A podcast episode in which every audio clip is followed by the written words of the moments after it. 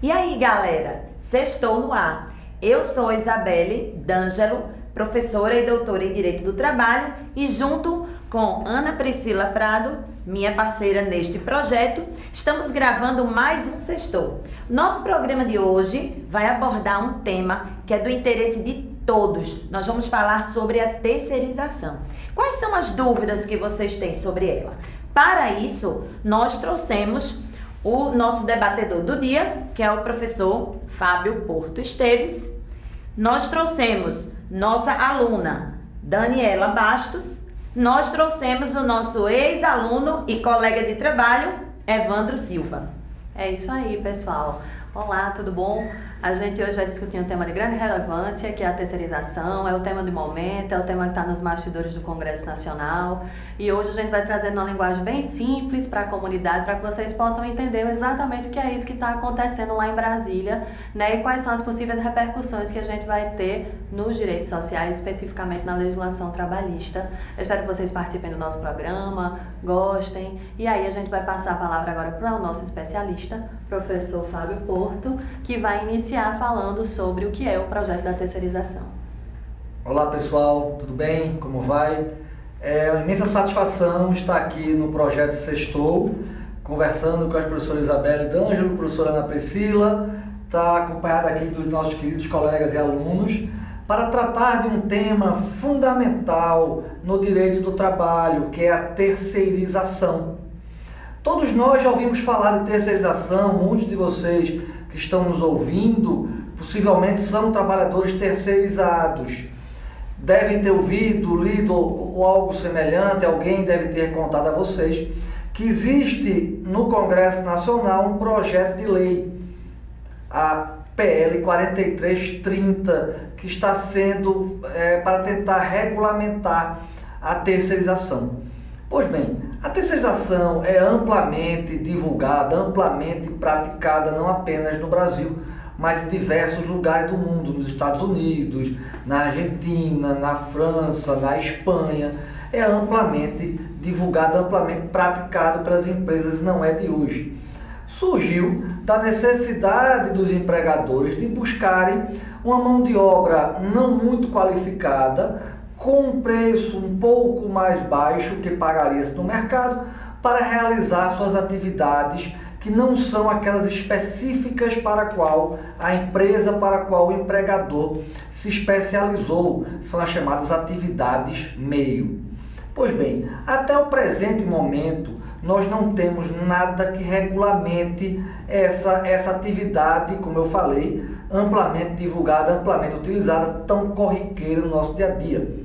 É difícil uma empresa de médio e grande porte, até as, as empresas de pequeno porte, não terem em seus quadros, não terem funcionários terceirizados. Normalmente, ele realiza atividades de limpeza, de vigilância e segurança.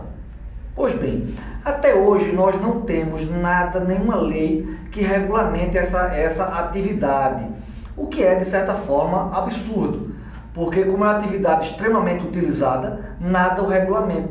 Nós temos apenas uma súmula. Súmula, para quem não sabe, a súmula 331 do Tribunal Superior do Trabalho, que é a instância máxima do Poder Judiciário Trabalhista que tem a sede em Brasília. É, é esse tribunal que coordena, que tem a última palavra no que tange a matérias trabalhistas. Súmula, pessoal, é o entendimento majoritário, o entendimento uniforme de um tribunal. O tribunal, após julgar inúmeros processos da mesma maneira, inúmeros processos de forma unânime, ele chega a uma conclusão. Ao chegar a essa conclusão, a esse entendimento, que todos os ministros que compõem o tribunal, o tribunal é formado por ministros. No caso do Tribunal do Trabalho, do TST, são 27 ministros, com sede em Brasília. Pois bem, a súmula traduz, espelha aquela ideia unânime dos ministros. Após um longo período julgando diversos processos idênticos ou bastante semelhantes, eles resolvem editar uma súmula que traduz, que vai determinar que a partir dali todos os processos, em tese, serão julgados daquela mesma forma. Na terceirização, nós temos basicamente uma súmula, a súmula 331, que explica o que é uma terceirização, quais os seus limites, quais as punições para o caso uma terceirização ilícita, uma terceirização que se utiliza de fraude. Isso é muito pouco, muito pouco para algo tão propagado. Então nós temos, ah, na verdade, uma necessidade de se regulamentar essa atividade para torná-la menos danosa ao trabalhador, que é algo extremamente danoso, é algo que precariza o trabalho. Para vocês terem uma ideia, é, com relação aos trabalhadores terceirizados e os trabalhadores efetivos de uma mesma empresa, o número de acidentes de trabalho é muito maior em, no, no seio dos trabalhadores terceirizados. Professor Fábio Porto, Deixa eu te interromper um pouco. Pois não, professora. Só para aproveitar esse gancho que você está dando, porque assim, a gente tem conversado muito sobre isso, do propósito do, do nosso programa. E, e quando a gente estava preparando essa pauta, a gente entrou em vários endereços eletrônicos, porque daí a gente tem uma ideia do que, é que as pessoas estão pensando, não é? A gente tem muito hoje as redes sociais e as mídias como formadoras de opinião, mas a gente se esquece que por trás de todas elas tem um propósito. Claro. Eu tenho visto muito na internet dizer assim, o lado positivo porque nós não temos uma norma. E eu acho que é importante na sua fala você trazer aqui para quem está nos assistindo, para quem está nos ouvindo, é, é essa ilusão que a gente pode ter de achar que só porque vai estar no papel a partir de uma lei que a situação do trabalhador estaria melhorada ou não. Ou que então, garantiria direitos exatamente, porque assim, a gente trouxe inclusive os alunos, eu acredito que cada um deles tem a sua pergunta para fazer, mas bem nesse direcionamento que, que as pessoas do povo, a sabedoria popular, né, na verdade é a verdadeira sabedoria porque a gente conversa com as pessoas e elas ouvem tudo e no final elas dizem assim: tá, mas no final isso vem a me ajudar ou isso vem a me prejudicar? Essa era uma mensagem que a gente gostaria muito de passar para quem nos ouve, para que eles não caiam nessas armadilhas editoriais, né, de sites específicos, de sindicatos específicos, de políticos e assessoria claro, de políticos específica. Claro. claro. Antes de mais nada, professora, seria bom a gente explicar também o que é uma terceirização. Terceirização, pessoal, é uma relação triangular que está o trabalhador, a empresa que presta o serviço e a empresa que toma o serviço, a empresa que recebe esse trabalhador.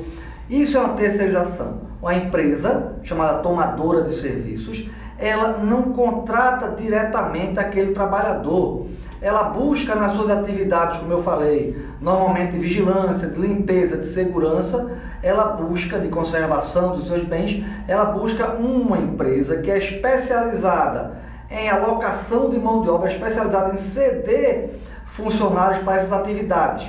Os funcionários terceirizados, eles têm um vínculo de emprego, eles são empregados diretamente dessa empresa que presta o serviço. Mas a empresa que presta o serviço, ela não tem nenhum serviço, nenhum trabalhador que trabalhe para ela diretamente. Perfeito. Eles vão trabalhar para uma outra empresa, para uma terceira empresa. Daí o nome terceirização. Isso é, isso é vantajoso ou não é vantajoso para o empregado? Eu costumo dizer, professora Ana Priscila, que é uma questão matemática. É uma questão que alguém vai ter lucro. E esse alguém não é o empregado, não é o trabalhador. Não é o trabalhador. Porque é uma questão matemática. Se nós temos um, um triângulo, numa ponta da pirâmide está a empresa que vai tomar os serviços desse funcionário, que vai realizar um contrato com esse, com esse, com essa outra empresa que cede a mão de obra. Essa empresa que cede a mão de obra vai ter que ter lucro. A empresa que toma o serviço vai ter que ter lucro também, porque senão não teria sentido no mundo capitalista.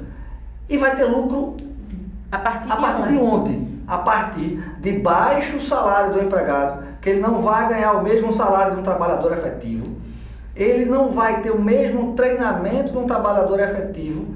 Isso ocasiona naturalmente o maior índice de acidente de trabalho, como eu já falei. Isso traz uma precarização no trabalho, porque os contratos geralmente são curtos. O empregado, ele fica pulando de trabalho em trabalho. São contratos de curta duração.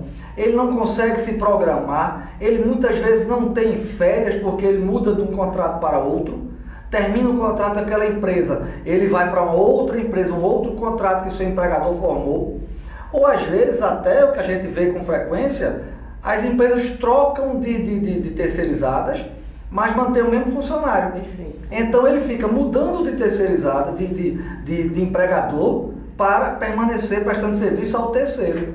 Isso emenda um ano, dois, um ano, dois, três, quatro, cinco, ele sem descanso, sem férias, extremamente extenuado e principalmente ganhando salários abaixo do que um trabalhador efetivo. E isso, no nosso entender, é extremamente danoso. Extremamente danoso ao trabalhador. Muito embora exista esse projeto de lei 4330, que já está no Senado Federal, atualmente está no Senado Federal, já foi aprovado pela Câmara, não quer dizer, ah, nós temos uma lei. Estava explicando a súmula, que a súmula é muito simples, a lei é um pouco mais, pouco mais complexa, mas não quer dizer que temos uma lei que a lei vai beneficiar o trabalhador. Claro que não, como eu disse, se tem lucro, se duas empresas têm que ter lucro, é claro que esse lucro é extraído do trabalho do empregado, é extraído da exploração do trabalhador. É uma questão matemática. Deixa a gente dar a palavra a um dos alunos para que eles façam aí as perguntas que trouxeram e no caminho a gente vê claro. se a gente, é uma satisfação enorme estar participando do programa e quero ressaltar que a importância desse tipo de iniciativa porque o direito é realmente muito distante de quem mais precisa. É, eu sou Dani Baixo, sou aluna do oitavo período e também trabalhei muito tempo na área artística, minha formação inicial. Trabalhei na área da dança, da música e agora trabalho na área da literatura.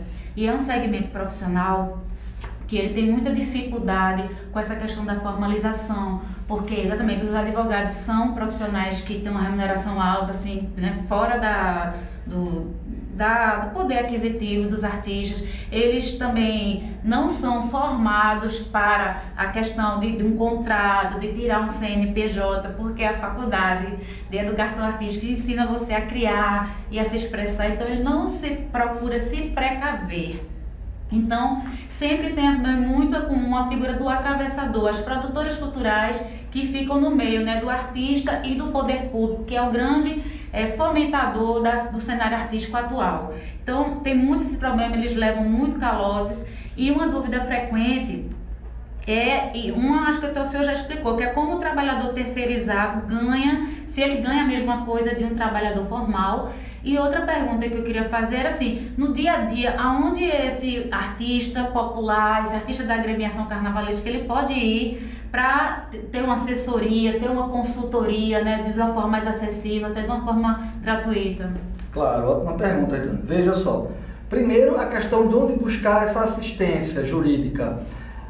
Uma das ideias, ou a principal ideia do nosso programa Sextoucast é justamente levar a população a conceitos, aproximar a população do direito, seja o direito de trabalho, que é o nosso caso agora, e diversas outras pautas que vão surgir, direito de família, direito penal, direito civil, é aproximar a população, tirar as dúvidas da população com relação a isso. Porque muitas vezes a gente não sabe a quem procurar, não sabe os direitos, a população vive, infelizmente, não só a classe artística, mas muita a população vive na informalidade. É porque não consegue constituir empresa ou não, ou, ou a empresa o contrata, mas coloca ele na informalidade, não assina sua carteira e onde ele buscar. Bom, nós temos, claro, os sindicatos que sempre representam a categoria, mas sabemos que também há uma deficiência um pouco nessa representação sindical e temos diversas, diversas é, formas nos meios sociais, nas mídias sociais,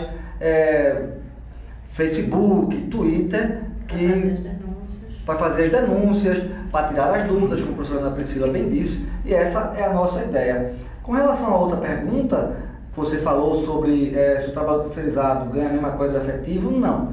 Via de regra, ele não ganha a mesma coisa do trabalhador efetivo, porque, como eu disse, tem, as duas empresas têm que ter lucro, e o lucro é extraído sempre da exploração do trabalho do empregado, do, da exploração da mão de obra, da força de trabalho do trabalhador que vende a sua mão de obra.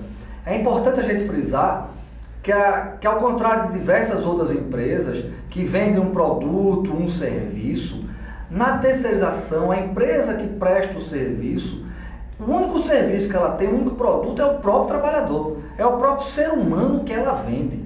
Vende como uma coisa. Ele coisifica esse trabalho. Não é um produto, não é uma caneta, não é um papel, não é um serviço de telefonia, não serviço de iluminação pública, nada. De telefonia, como eu falei, de conserto de equipamentos, não. Ele vai vender o trabalhador. É o trabalhador se vendendo como uma mercadoria. Essa mercadoria a baixo preço, além de tudo. Há uma desvalorização enorme do trabalhador porque ele é visto como mercadoria para esses, para esses empregadores, o que é terrível. E aí a gente não deixa de pensar que, na verdade, no contexto brasileiro, no cenário brasileiro, a terceirização ela deveria ser a exceção. Né? E fica muito difícil quando a gente observa, e como o Dani falou, eu, eu vislumbrei bem, eu observei bem, que o grande maestro da terceirização no Brasil, infelizmente, é o poder, é o poder público. público. Então, eles vendem essa ideia para gente como se fosse a tábua de salvação para o desemprego no Brasil. E é nosso papel aqui alertar as pessoas que não. E é uma técnica, inclusive, de burlar a própria estrutura constitucional do ingresso no serviço público a partir de concurso, com a Sim. terceirização. Com a terceirização. É, é, Fábio, professor Fábio, qual é o impacto que esse projeto de lei da terceirização traz de imediato para a sociedade? É, excelente pergunta, professora Ana Priscila. Esse projeto de lei, a meu ver, é, dentre outras coisas que a gente já tratou aqui dos danos causados ao trabalhador, ele tem algo que é extremamente importante, extremamente perigoso. A terceirização hoje, ela é feita, ela é permitida nas mais atividades meio. O que é atividade meio? Atividade meio, embora não seja tão fácil às vezes identificar, mas atividade meio é aquela que a empresa não se propõe a fazer, não é o principal serviço que a empresa possui. Por exemplo, uma empresa que fabrica essa caneta, qual é a principal atividade dela, atividade fim dela? Fabricar a caneta. A empresa que fabrica esta mesa, principal atividade dela, atividade fim é fabricar a mesa. Só que no meio desse processo de fabricar a mesa, de fabricar uma caneta, de entregar um serviço, existem algumas atividades no meio da produção. Essas atividades de meio é que são terceirizadas da sua grande maioria, atividade de vigilância, conservação, limpeza, mas nós já observamos a terceirização, professora Priscila, em atividades fim. Esse projeto de lei traz algo extremamente danoso, extremamente prejudicial, e eu costumo dizer que vai acabar com o direito de trabalho conforme os conhecemos hoje. É a permissão das, de ser terceirizada toda e qualquer atividade. Ela traz, inclusive, aqui me permitam ler, no artigo 2 que diz é a, é, a terceirização é a transferência feita pelo contratante da execução de parcela de qualquer de suas atividades. Ou seja, a empresa que fabrica uma caneta, que fabrica essa mesa, que fabrica qualquer coisa, ele não, ou que presta um serviço, ele não precisa ter trabalhadores contratados diretamente por ela, trabalhadores efetivos. Ela vai contratar uma empresa terceirizada que vai fornecer jornalistas, radialistas, é, jogador de futebol, um exemplo extremo, é, professores, professores, exatamente, Ou qualquer seja, que seja advogados. Uma legião. Uma legião uma de terceirizados. Exatamente, professor. Uma legião de terceirizados. Todos sendo da atividade fim da empresa. E isso é terrível. Isso já acontece hoje? Sim, acontece. A gente verifica muito isso na atividade no, na indústria automobilística. As chamadas montadoras de serviço, elas basicamente pegam as peças e montam o carro, daí uma montadora. Elas não fabricam efetivamente as peças. Elas simplesmente compram de empresas terceirizadas, de empresas que prestam serviço terceirizados para ela. Isso é muito visto. Empresas de telefonia também é muito visto. Instalação de telefones, instalação das linhas aéreas. É usualmente utilizado o trabalho terceirizado, ainda que seja atividade fim da empresa. Professor. E isso vai ser finalmente e, e, e, tristemente regularizado por uma lei, regulamentado por uma lei, causando um dano ainda maior ao trabalhador. Professor Fábio, é, deixa eu, eu ver a participação do nosso amigo Evandro, porque infelizmente a gente poderia passar cinco programas, eu acho, no mínimo, só falando sobre terceirização. Mas, como a gente tem o um tempo nosso limitado, deixa eu ouvir o que aqui Evandro tem a perguntar. Olá, estou muito aqui honrado de ter, é, ser chamado para participar desse programa de vocês. E meu nome é Evandro Silva, Sou ex-aluno da Uninasal, sou pós-graduado em Ciências Criminais, mas minha pergunta hoje, professor Fábio, aqui é sobre a terceirização. Professor Fábio, eu queria lhe perguntar sobre o trabalhador terceirizado. Ele tem o mesmo direito que o trabalhador seletista? Querido Evandro, é, é uma honra estar ao seu lado.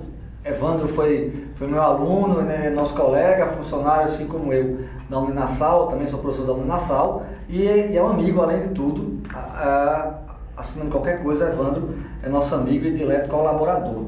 Essa pergunta é muito interessante, eu já escutei de parlamentares é, dizendo, não, mas veja, o trabalhador terceirizado, ele tem os mesmos direitos do trabalhador comum, ele tem os mesmos direitos do trabalhador seletista.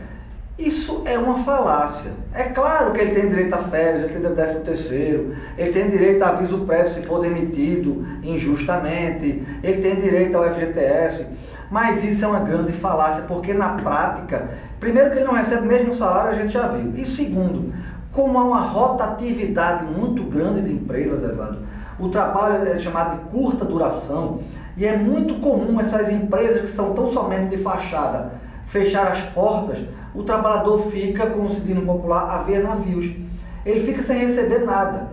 Ele vai ter que ingressar com ação trabalhista, buscar um advogado. A gente sabe que a justiça, embora os trabalhos sejam um pouco mais rápida que a justiça comum, mas ela é extremamente lenta para dar as respostas.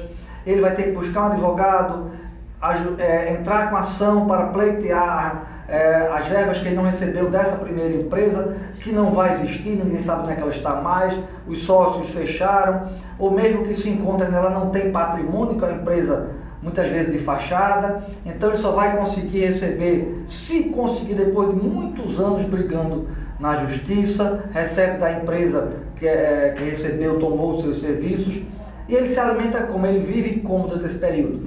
A gente sabe que como ele ganha um salário muito baixo, via de regra, ele não tem uma, uma, um saldo, ele não tem uma poupança que lhe garanta ficar alguns meses desempregado, ficar alguns meses sem receber o seu salário, as verbas rescisórias.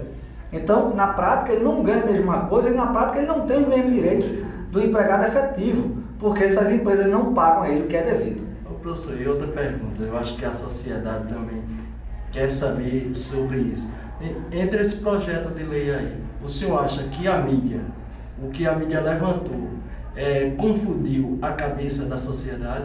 Claro, Evandro, também é excelente pergunta. A mídia, a grande mídia, muitas vezes, não, não é nem culpa dela, às vezes é, é falta de conhecimento técnico mesmo, ela levanta ideias que não condizem com a realidade. Está se propagando muito, como o professor Isabel disse, seria a tábua de salvação, porque vivemos um momento terrível no nosso país, Vivemos uma crise econômica muito forte, uma crise é, débitos fiscais, uma crise fiscal terrível. Estados da federação não estão pagando os seus funcionários. E Estado da federação, como a professora Ana Priscila disse, poder público se utiliza muito da terceirização, inclusive como cabide de emprego, de forma fraudulenta, não faz concursos, se utilizam de trabalhos terceirizados. E a mídia está levantando essa ideia de que esse projeto de lei seria tal de salvação, porque vai finalmente regulamentar essa atividade, que vai finalmente trazer direitos para os trabalhadores, mas não é uma verdade, porque embora nós tenhamos milhões de desempregados, é, esse emprego precarizado não é a salvação. A salvação é um projeto a, a médio e longo prazo que valorize o trabalhador, que reduz o lucro, que reduz a carga tributária extremamente alta que as empresas pagam para, para a, a, o poder público e que não é muitas vezes revertido para a sociedade, deveria se repensar isso e não somente colocar a conta de uma crise para o trabalhador. O que o que está ocorrendo na prática é que querem botar a conta para o mais fraco, a corda arrebentar no mais fraco em não se dividir o prejuízo ou se diluir o prejuízo entre o empregador e o poder público. e jogar tão somente para o empregado. E isso é que, é, isso é que muitas vezes está tá se colocando, está se noticiando por aí. Eu lamentando muito. Vou ter que, a gente vai ter que fazer o fechamento do programa. Estamos dentro do nosso prazo, mas assim, aproveitando sua fala, muito importante, porque em, neste contexto de crise que estamos vivendo, o que é que as pesquisas mostram? Que os ricos estão cada, cada vez, mais, mais ricos. Então a gente tem que pensar bem em todos esses projetos que estão querendo nos fazer engolir. É hora da gente acordar. E você que está aí nos assistindo, nos ouvindo, nos ajude a fazer a nossa próxima pauta. Né? Nos procure nas redes sociais, no Twitter, no Facebook, arroba sextoucast. Eu quero agradecer a vocês mais uma vez a presença, a colaboração. Nós estamos muito felizes. Muito feliz. E sextou. Sextou. Sextou, pessoal. Valeu.